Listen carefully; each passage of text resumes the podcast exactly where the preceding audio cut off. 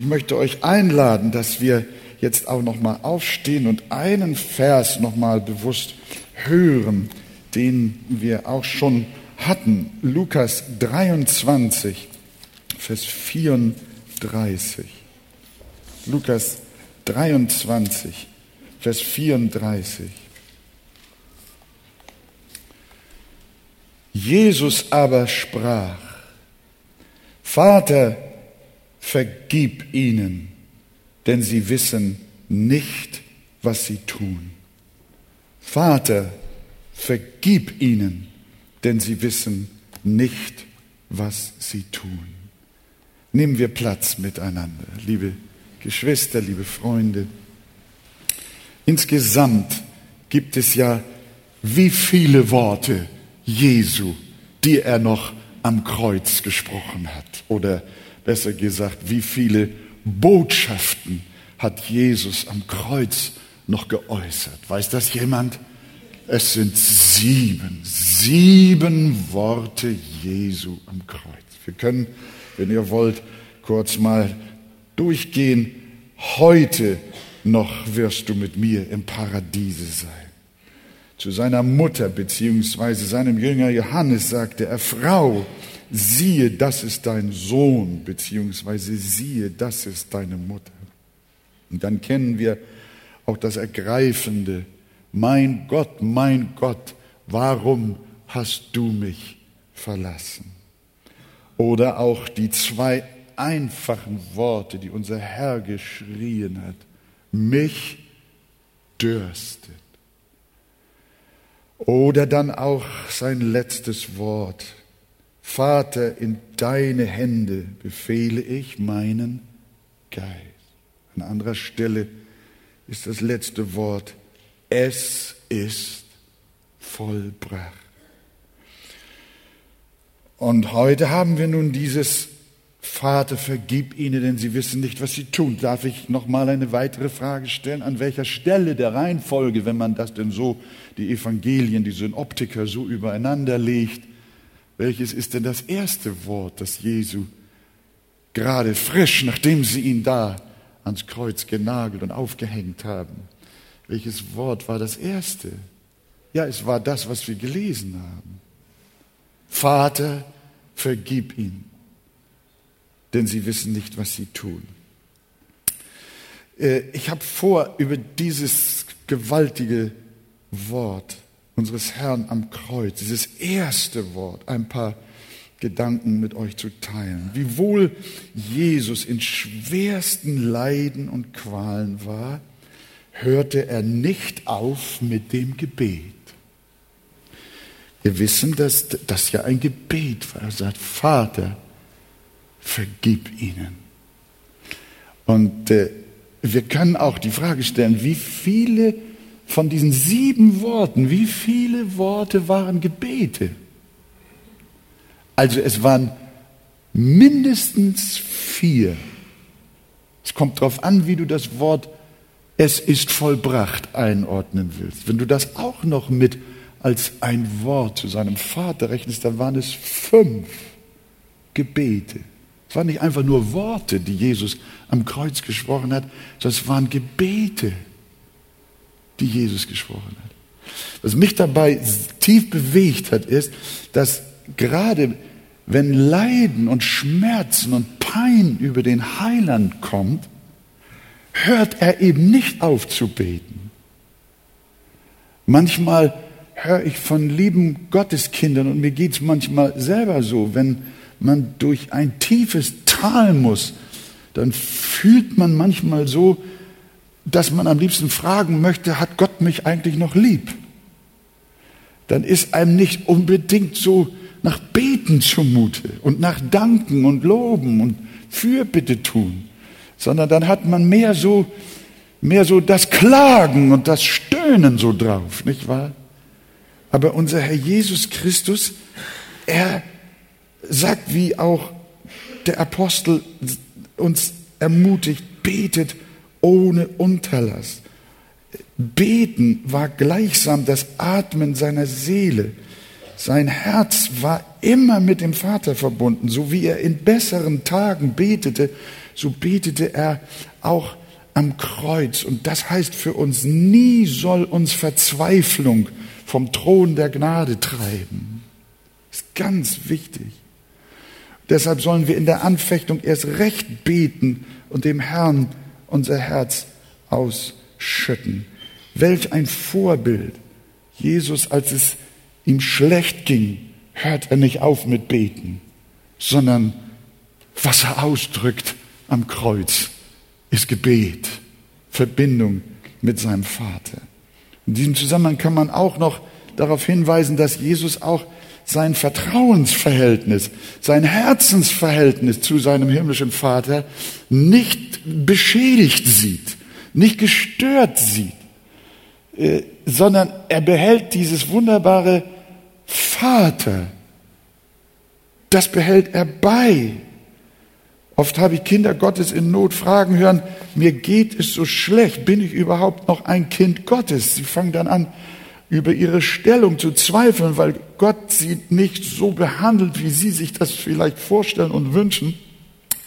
Aber Jesus bleibt dabei, indem er einfach auch Vater sagt. Merken wir, dass auch die Höhen und Tiefen seines Lebensweges und auch nicht mal das bitterste Leid ihn abbringt von diesem Vertrauen seinem Gott, seinem Vater im Himmel gegenüber. Und das ist bei uns oft so anders, dass wir oft dann so in Schwanken kommen und dass wir dann denken, wo ist Gott? Wo bleibt er jetzt? Ist er mir ein Fremder geworden? Nein. Natürlich, er betete schon am Abend zuvor in Gethsemane, als sein Gebet so anstrengend war und er einen Kampf kämpfte, dass sein Schweiß sogar Blut wurde. Da hat er auch gesagt, Vater, wenn es möglich ist, lass diesen Kelch an mir vorübergehen, aber nicht mein, sondern dein Wille soll doch geschehen. Ja, wir wollen ehrlich sein und die anderen Worte auch mit einbeziehen. Wir sehen, dass auch unser Heiland dann an einer Stelle auch einmal von diesem Formulierung des Vaters wegkommt und dann doch auch sagt, mein Gott, mein Gott, warum hast du mich verlassen? Da merken wir, da ist ja auch ein ganz besonderer, das ist, da, da wendet Gott in seiner Gerechtigkeit, der so heilig und rein ist, dass er Sünde nicht sehen kann, wendet er sich von seinem Sohn ab weil er die Sünde der Menschen auf ihm sieht.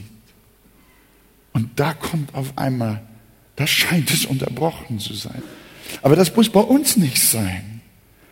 Denn Gott wendet sich ja von uns nicht mehr ab, weil auf unserem Leben die Sünde nicht mehr lastet, dass Gott sich abwenden müsste. Und wie köstlich, dass der Heiland dann auch zum Schluss auch wieder zum Vater zurückkehrt. In seinem Gebet, unser Vater, in deine Hände befehle ich meinen Geist. Auch in seinem letzten Gebet am Kreuz zeigt Jesus seine Liebe und sein volles Vertrauen zu Gott als seinem Vater. Und ich möchte dich bitten, mein Bruder, auch meine liebe Schwester, lass dich durch nichts verunsichern in deinem Leben. Du bist kein Stiefkind, sondern du bist ein Kind Gottes. Und bleibe auch in der heißesten Hitze, bleibe immer dabei und sprich, mein Vater, aber lieber Vater. Lass dich nicht beirren, auch in all dem, was dir widerfährt. Dein himmlischer Vater bleibt dein Vater, Darum bleibe, auch wenn die Not am größten, immer dabei, deinem Herrn, deinem Gott als deinen himmlischen Vater zu vertrauen. Ein weiterer Gedanke, das ist ja wie ein Juwel, nicht? Dieser Satz, Vater, vergib ihnen. Das ist ja wie ein Juwel, den du von jeder Seite dir anschauen kannst und von jeder Seite ergibt sich ein neuer Glanz. So ist es auch, so ist es auch mit dem Wort mit diesem herrlichen Gebet. Was uns da als nächstes auffallen kann, ist, dass Jesus in diesem ersten von sieben Worten am Kreuz nicht für sich, sondern für andere betet. Das musst du verstehen. Sie haben ihn gerade, gerade haben sie ihn gemartert. Das ist ja gerade geschehen. Und das Kreuz wird aufgerichtet und das Gewicht seines Leibes reißt die Wunden. Und die Dornenkrone voll Haupt und Blut und Wunden. Jetzt müsste Jesus seufzen und sagen, Gott, schau, was ich leide. Jetzt müsste sein erstes Gebet sein, mein Gott, hilf mir aus dieser Stunde. Sondern sein Gebet richtet sich gar nicht auf sich selber, auf das, was er jetzt erleidet. Damit würde ich auf jeden Fall anfangen. Sondern er denkt nicht an sich, sondern er sagt, Vater, hilf ihnen, vergib ihnen. Wisst ihr, was mich unglaublich beeindruckt, wenn, wenn ich Krankenbesuche gemacht habe und an Betten von leidenden Geschwistern stand und man dann mit ihnen betete und natürlich sich unsere Fürbitte, unser Gebet voll auch auf das gegenwärtige Leiden der Geschwister konzentrierte und man dann gebetet und sagte, Bruder, Schwester, möchtest du nicht auch noch beten? Dann hörst du auf einmal, die beten gar nicht für sich ich kann mich an ein Gebet erinnern, da betete die Schwester, die ganze Gemeinde durch die Liste der Kranken, die am Sonntagmorgen hier verkündigt wurden, hatte sie im Kopf und im Herzen. Und sie vergaß dabei auch für sich noch zu beten. Da habe ich gesagt, Schwester, du hast vergessen, für dich zu. Ach ja, sagt sie, ich möchte ja auch, dass der Heiland mich noch gesund ich will nicht sagen, dass wir nie an uns denken. Und wir wissen in den späteren Gebeten, denkt Jesus auch an seine Situation. Aber er fängt nicht bei sich selber an, sondern er setzt sich mit dem wahren Elend und der wahren Not auseinander, die seine Mitmenschen betrifft. Und das, liebe Geschwister, finde ich unglaublich stark. Er sagt nicht, Vater, sieh meine Leiden? Ist es nicht normal, dass wenn jemand auf den Scheiterhaufen gebunden wird, er an sich denkt und Gott um Kraft und Hilfe für seine schreckliche Situation bittet? Das ist doch klar. Aber bei Jesus war das anders. Er betet auch nicht Vater, das ist ein weiterer Punkt. Drehen wir diesen Edelstein nochmal weiter. Er betet auch nicht Vater, ich vergebe ihn, sondern vergib du ihn. Er fühlt gar nicht so sehr, dass da Unrecht gegen ihn begangen wird. Er scheint den Blick dafür verloren zu haben, dass man ihm persönlich Unrecht getan hat. Ihn beschäftigt vielmehr das Unrecht, das da gerade gegen den Vater begangen wird. Als David einmal in Sünde fiel, dann hat er gesagt, nicht so sehr gesagt, ich habe gegen den und den gesündigt, sondern ich habe gegen dich gesündigt, gegen Gott gesündigt. Jesus weiß, was das für eine Beleidigung ist, was das, was das für ein Angriff, für ein Verbrechen ist, zu sündigen. Denn die Sünde richtet sich als erstes gegen den heiligen und ewigen Gott. Wir fühlen immer so sehr, dass man uns doch Unrecht tut und wir armen Leute damit fertig werden müssen. Uns beschäftigt, wie wir unter dem Unrecht anderer Menschen leiden. Aber das war hier gar nicht das Thema unseres Herrn. Ihn bewegte nicht so sehr, wie viel Unrecht er leidet, sondern ihm machte zu schaffen, wie sehr Menschen sich gerade gegen Gott versündigten. Ihm war die Ehre Gottes, die hier verletzt wurde, war ihm so wichtig. Die war ihm wichtiger als sein eigener Schmerz. Und darum betet er so völlig selbstlos, Vater, vergib du ihnen. Hat mich angesprochen. Und ich bin bei diesem Text wieder erneut zu dieser Überzeugung gekommen, es lohnt sich nicht über die Bibel drüber wegzufliegen, sondern stehen zu bleiben. Und jedes Wort, jeden Satz der vom Heiligen Geist inspirierten Schrift auf deine Seele einwirken zu lassen. Und dann tut es deinem Herzen, deiner Seele, deinem Geist so wohl. Dann kommst du auch in die Anbetung, dann bewunderst du deinen Heiland. Dann staunst du über ihn und dann freust du dich, was er und wie er gelitten, wie er es getragen, wie er gebetet hat.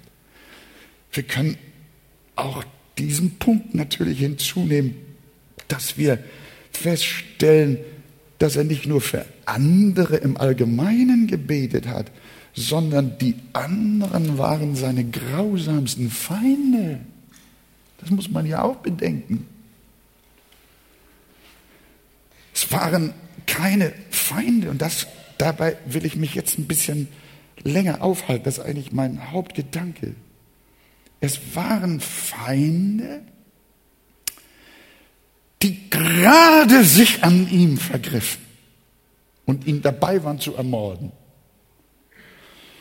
Und nicht erst später, als die Zeit schon ins Land gegangen war, als mehr oder weniger das schon in Vergessenheit geraten war, sondern als es gerade geschah, als sie ihm ins Angesicht sündigten, im selben Moment sofort auf der Stelle, sagte, vergib ihnen. Das seine Feinde, ihr Lieben. Der Heiland tat die Fürbitte für seine Feinde nicht erst, als das Unrecht vergessen war. Ich will euch da ein Bekenntnis ablegen. Ich weiß nicht, äh, wahrscheinlich bin ich auch nicht der Einzige so. Ich muss bekennen, dass mich Unrecht immer dann am meisten beschäftigt, wenn es gerade an mir ausgeübt wird. Wenn jemand mir böse mitspielt, dann, äh, dann, dann, dann, dann, dann ist das unglaublich schwer, in derselben, in derselben Situation sofort zu sagen, oh Herr Jesus, was, ich habe ihn so lieb. Diesen bösen Bruder, diesen schlechten Nachbarn. Oh, oh wie schön. Er ist gerade so böse zu mir. Er hat mich so verleumdet. Er hat das Schlechteste über mich erzählt, was man sich nur ausdenken kann. Aber Jesus, oh, ver, vergib du ihm und ich vergib ihm auch. Halleluja. Diese Hallelujahs sind in solchen Fällen sehr selten bei mir. Wisst ihr, was ich feststelle? Wenn ich in solchen Situationen dann doch sofort vergebe, dann merke ich aber, dass das sehr anstrengend ist. Ich vergebe ihnen, weil ich nach der Bibel ja muss, aber nicht, weil meinem Herzen danach ist. Ich vergebe mit dem Kopf aus theologischen Gründen, aber nicht wirklich aus Liebe. Wenn allerdings Zeit ins Land geht und ich Abstand zu der ganzen Sache gewonnen habe, dann fällt mir das wesentlich leichter. Darf ich mal fragen, gibt es jemanden, dem das so ähnlich geht wie mir oder bin ich der einzige Sünder? Nein, nein, ihr könnt ja, äh, äh, das, ist, das, das ist so. Äh, das liegt an unserem alten Menschen. Woher mag der, dieser Unterschied zwischen mir und Jesus kommen? Das hängt damit zusammen, dass Jesus ein durch und durch reines Herz hatte. Er konnte, und hier haben wir es, es war er hatte ein reines Herz und ein freies Herz.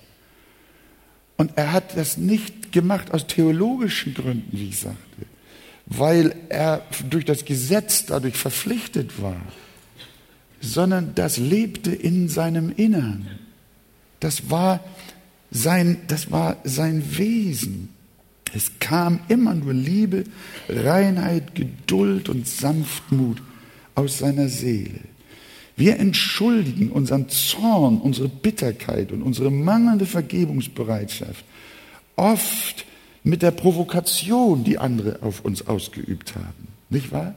Ist uns das auch schon manchmal klar geworden?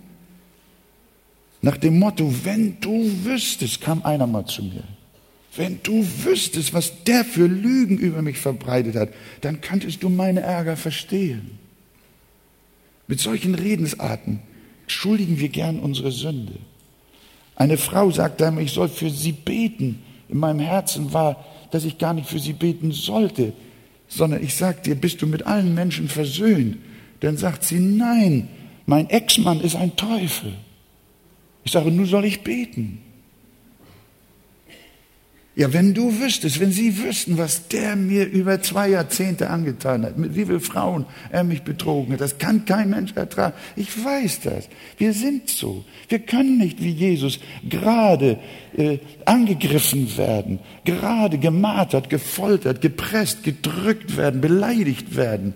Wir können nicht im selben Moment einfach dann frei heraus sagen, vergib ihm. Das schaffen wir nicht. Das hängt mit unserem, das hängt mit unserem Herzen zusammen. Ich habe gerne diese Illustration. Habt ihr eine Ketchupflasche zu Hause? Vernünftige Leute sollen die ja nicht haben, aber ich habe sowas, nicht wahr? Meine Frau bringt manchmal sowas mit.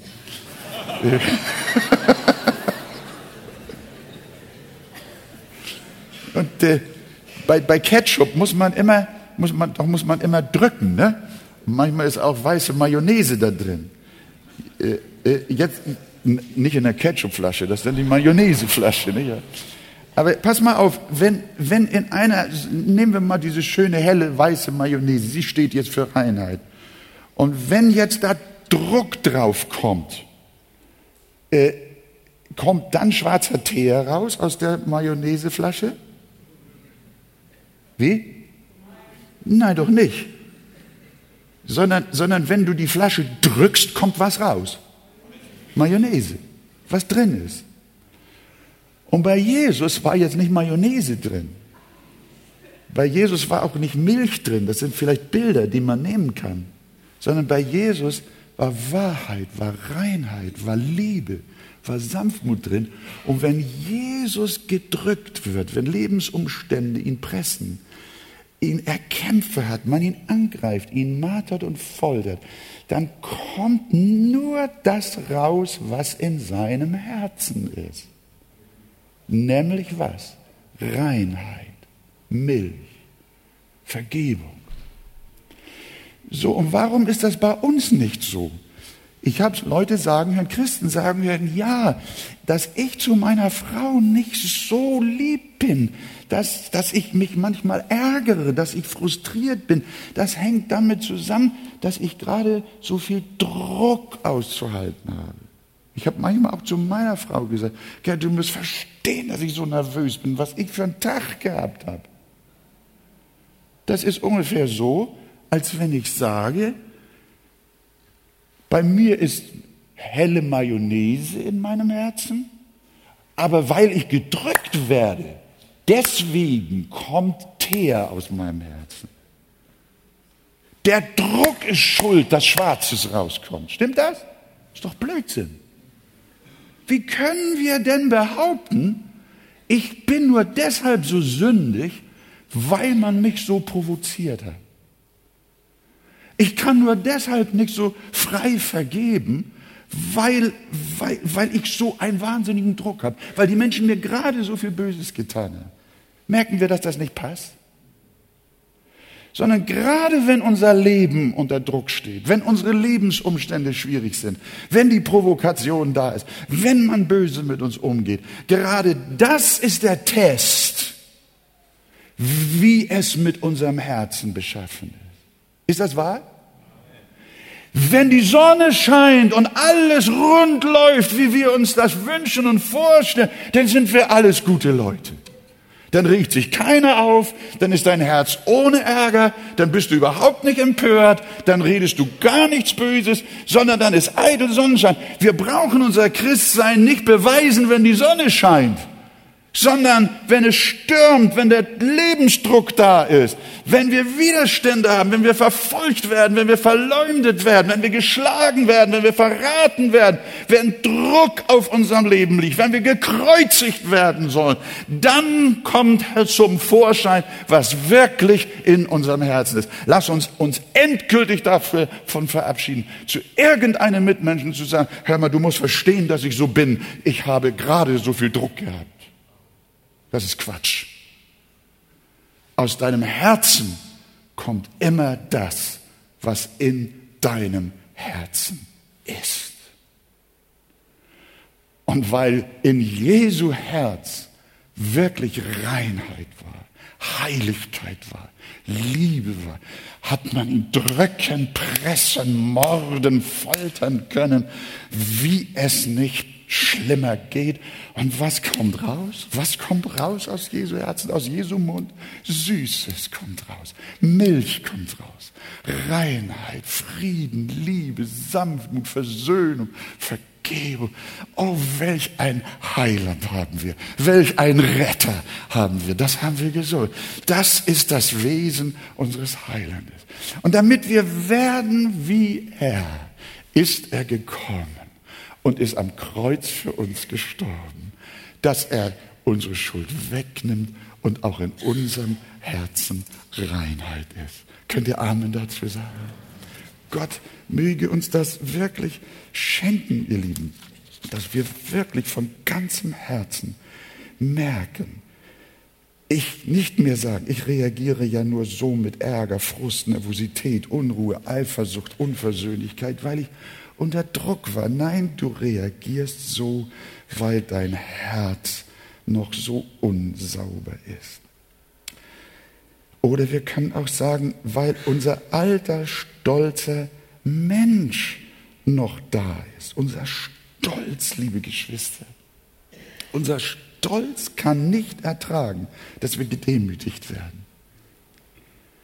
Dass wir verleumdet werden, dass wir Unrecht haben sollen weil der alte Adam noch lebt. Darum können wir nicht wie Jesus sofort auf der Stelle, gerade wenn das Unrecht gegen uns in vollem Gange ist, vergeben, sondern wir brauchen immer eine Abkühlphase. Ne? Wie kann das anders werden? Ich bin gerade dabei, äh, äh an einem neuen Büchlein zu arbeiten, das demnächst auch wieder äh, rauskommen soll über die Seligpreisungen des Herrn.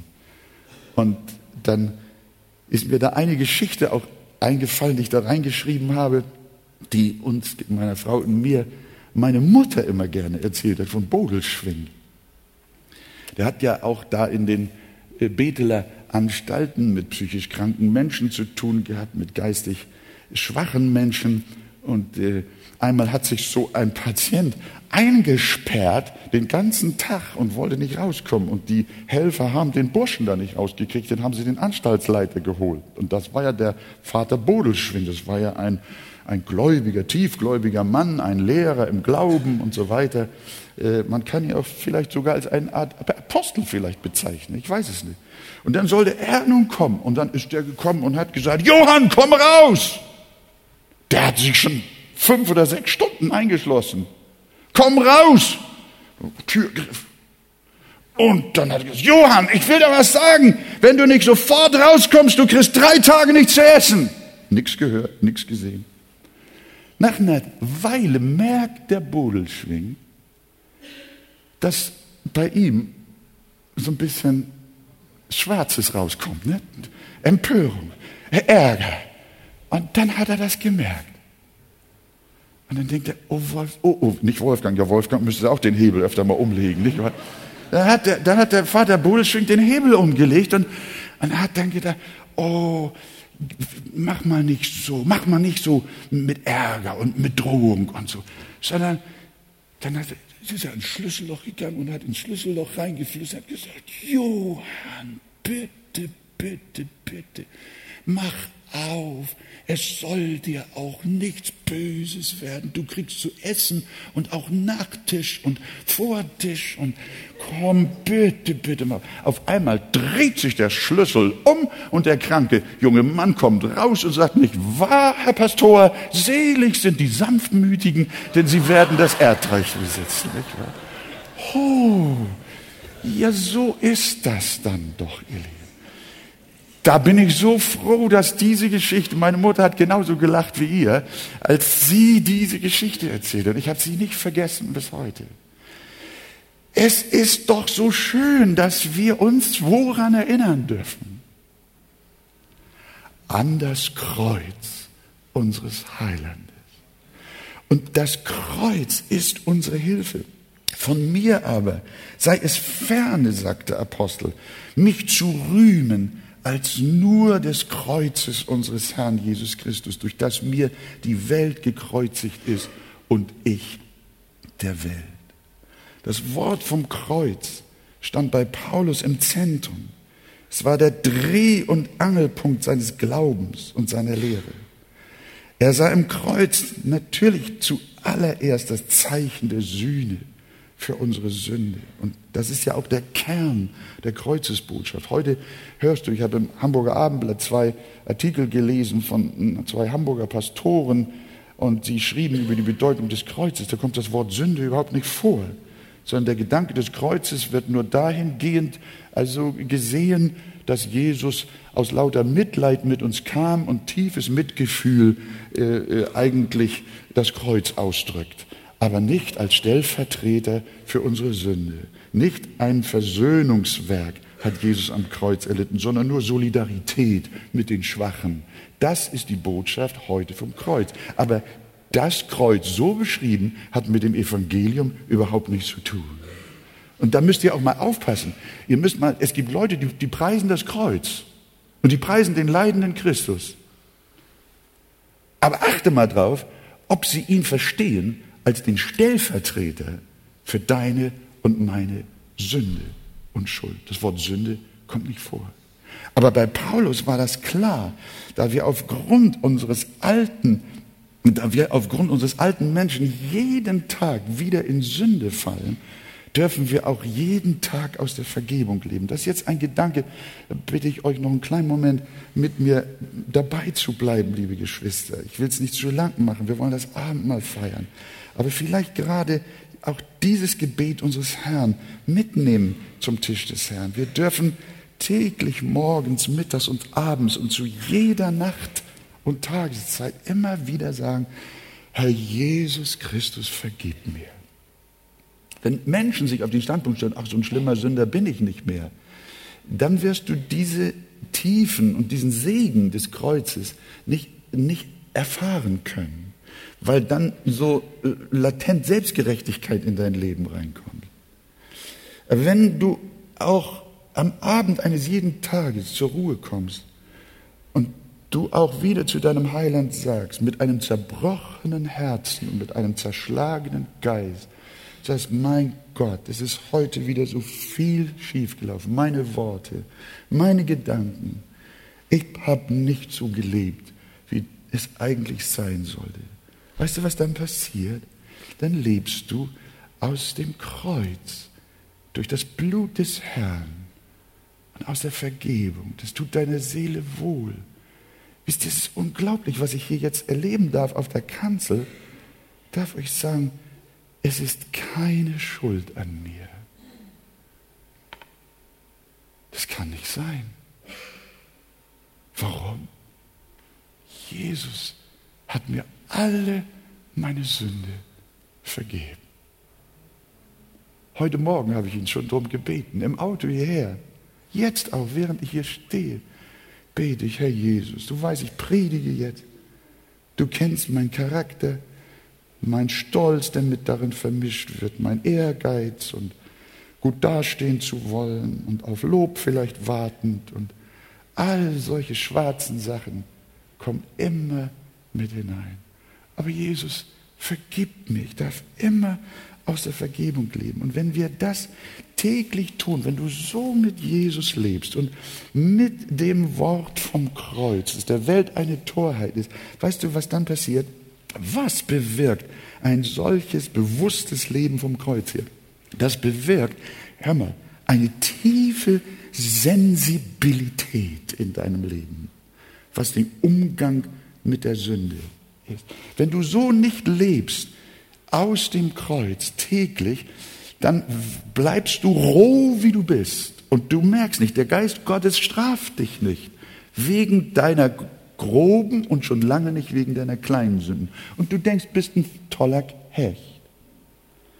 Aber was passiert, wenn du nahe mit Jesus lebst, wenn du am Kreuz lebst, unter der Botschaft des Kreuzes, des Wortes vom Kreuzes, Kreuz lebst? Und das morgens und abends und immerfort und sagst, Herr Jesus, danke für dein teures Blut, für meine Seele. Dann entsteht eine Sensibilität, dann entsteht ein Feingefühl, eine tiefe Liebe zu Jesus. Meine Schwester schickte uns gestern aus Kanada eine E-Mail, eine ergreifende Passions- und Osterkarte mit einem Gitarrenlied. Das kann man ja über das Internet beziehungsweise über die digitalen Verbreitungswege heute tun, über den Leidensweg unseres Heilandes. Als ich das gestern, wir waren und Gertrud noch hinten, haben uns einen kleinen Augenblick in den Garten gesetzt und, und dann habe ich das Lied abgespielt. Ich wusste gar nicht, was da kam. Ich fing auf einmal so an zu weinen. Das Kreuzesgeschehen Christi hat meine Seele ergriffen. Ich sagte unter Tränen zu Gertrud, weißt du, Gertrud, unser Herz hängt doch einfach an dem Heiland. Es hängt einfach an Jesus.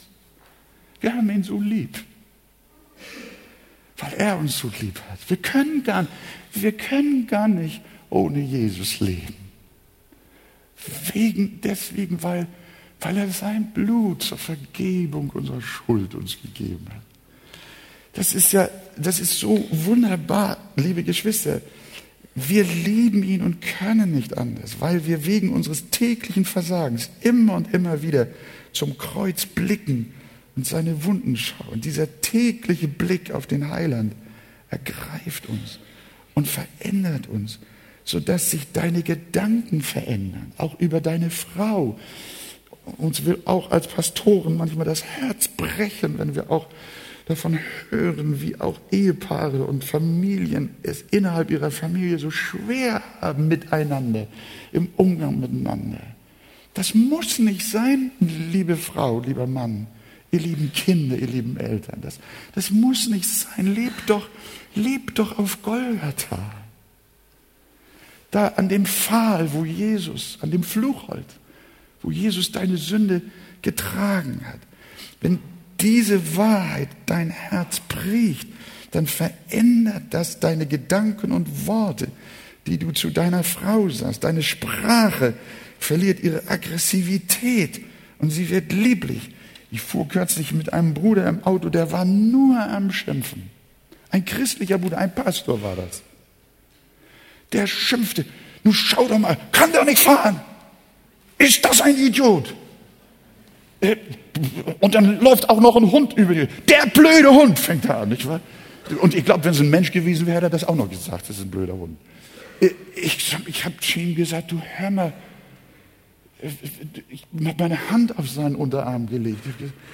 Du, sag mal, du bist doch, bist du ein Pastor? Ja, natürlich. Ich sage, aber wieso sprichst du so, wieso bist du so empört? Ja, ich muss doch dahin, ich muss doch dahin. Und wenn die so sind, nein. Das hat mich an meine früheren Tage erinnert. Aber ich danke Gott, oh, oh, lieber Heiland, hilf mir, dass ich nichts Verkehrtes sage. Vielleicht, wenn ich nach Hause komme, mache ich genau wieder so, nicht wahr? Wir können ja unsere eigene Hand nicht ins Feuer legen für unseren alten Menschen. Der muss ja ersoffen werden. Der muss ersäuft werden, dieser alte Mensch. Wir können nicht. Dann bin ich mit einer, bin ich Zeuge auch äh, wie ein Ehemann, eine, ein christlicher Ehemann permanent seine Frau anfährt. Pass doch auf.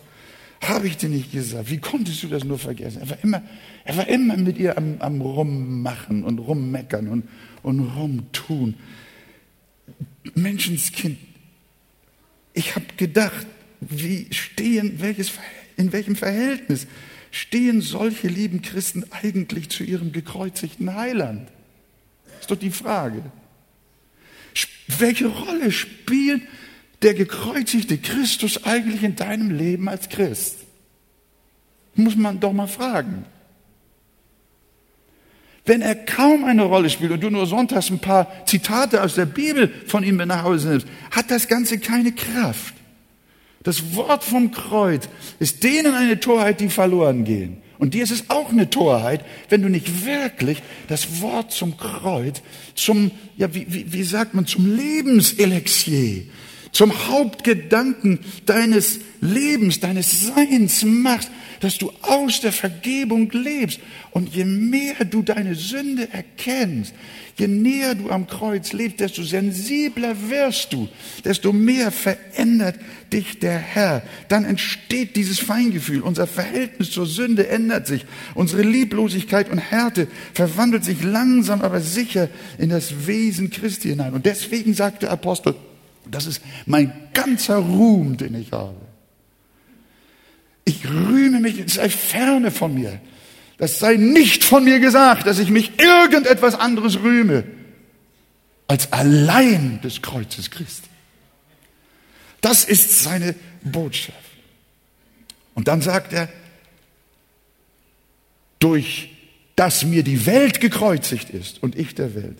Welt meint hier das Sündensystem der Welt, das auch durch unseren alten sündigen Menschen noch zum Vorschein kommt. Und Paulus sagt nun, dass er diesen Anspruch der Sünde, äh, äh, dass er diesem Anspruch der Sünde gekreuzigt ist. Hören wir mal. An anderer Stelle formuliert er so, wir wissen ja, dass unser alter Mensch mit ihm gekreuzigt ist, damit der Leib der Sünde vernichtet werde, so dass wir hinfort der Sünde nicht dienen. Das Fluchholz, an dem Jesus starb, steht einerseits für Vergebung, darüber haben wir lange gesprochen, kurz noch das andere und andererseits für die bewusste Abtötung der Sünde. Hörst du das? Das Kreuz steht nicht nur für Vergebung, sondern für die Abtötung der Sünde. Paulus nennt ihn den Leib der Sünde mit all seinen Begierden und Anfechtungen. Wenn dich also der Stolz quält, der Kampf um dein Ansehen, um dein Recht, um Anerkennung, dann bringe dir sofort in Erinnerung, dass dein alter Mensch doch mit Christus gekreuzigt ist.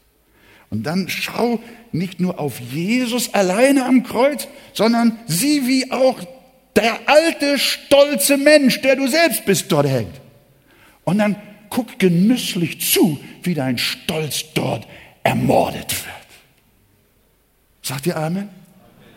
Das war ein bisschen leise, aber äh, aber, aber Paulus, Paulus sagt es, Paulus sagt es laut. Er sagt, wir sind mit Christus gekreuzigt. Wenn du einen Menschen nicht magst, deinen Bruder, deine Schwester nicht liebst, sondern eifersüchtig bist, dann bringe diese Eifersucht ganz bewusst an das Kreuz und richte diese Eifersucht am Kreuz in Jesus Christus und im Glauben an ihn richte diese Eifersucht zugrunde. Gehe schonungslos gegen sie vor. Sei radikal gegen dich selbst und deinen verfluchten Stolz, der dir letzten Endes dein Lebensglück raubt. Der dir die Freude, der, die Sünde macht dich kaputt. Der Leib der Sünde, der alte Mensch macht dich kaputt. Wo sind wir hergekommen? Jesus sagt, Vater, vergib ihnen. Und wir können es nicht weil der Leib der Sünde da ist, weil der alte Mensch da ist, weil der Stolz da ist, weil wir nicht nahe am Kreuz leben. Manchmal hört man von Geschwistern, dass sie von früheren Dingen erzählen, die ihnen angetan wurden. Noch nach 10, 20, 30 Jahren. Plötzlich kommen sie damit raus. Und dann kommen ganz alte Sachen zum Vorschein. Und dann hört man und merkt man, ja, warum jahrelang ein Mehltau über dem Verhältnis unter Geschwistern gelegen hat. Das ist zum Quatsch. Warum? Vergib doch. Wenn du deinen Bruder, deine Schwester nicht liebst, dann heißt es von dir, wer nicht liebt, der hat Gott nicht erkannt. Ich gebe zu, ihr Lieben, das habe ich euch ja schon bekannt und ich, ich darf es mal so sagen, ganz freimütig, ich mag nicht immer jeden von euch.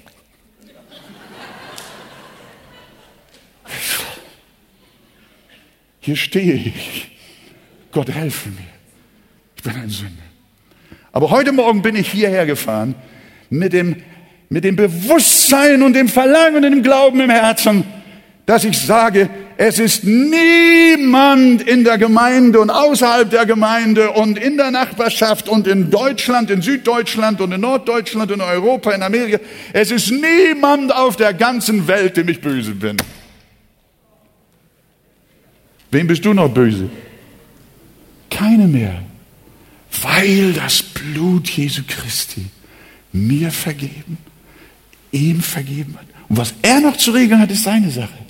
Aber überwinde deine Abneigung zu deinem Bruder, zu deiner Schwester, zu deinem Mann, zu deinem Pastor, zu deinem Ältesten. Überwinde es, kreuzige es mit Jesus Christus, dass wir nämlich der Welt gekreuzigt sind und die Welt uns gekreuzigt ist. Wer nicht liebt, der hat Gott nicht erkannt. Darum, wenn du spürst, dass du innerlich mit einem Menschen im Konflikt bist und Gefühle der Abneigung und Ablehnung in dir aufsteigen, dann geh radikal dagegen vor. Und zwar gleich in demselben Moment, in dem du hörst, dass er schlecht über dich gesprochen hat. Vergib ihm sofort. Vater, vergib ihm. Denn er weiß nicht, was er sagt, was er tut. Bringe deine Lieblosigkeit, deine Kälte, ja vielleicht sogar schon den latenten Hass, den du gegen einen Mitmenschen hast, sofort ans Kreuz. Gib deinem Stolz dort den Todesstoß. Töte deinen Leib der Sünde, dass du ihm hinfort nicht mehr dienen musst. Denn was spielt sich da ab, wenn du nicht vergeben kannst? Du bist dir zu gut dazu. Das war ja Majestätsbeleidigung, was man dir getan hat.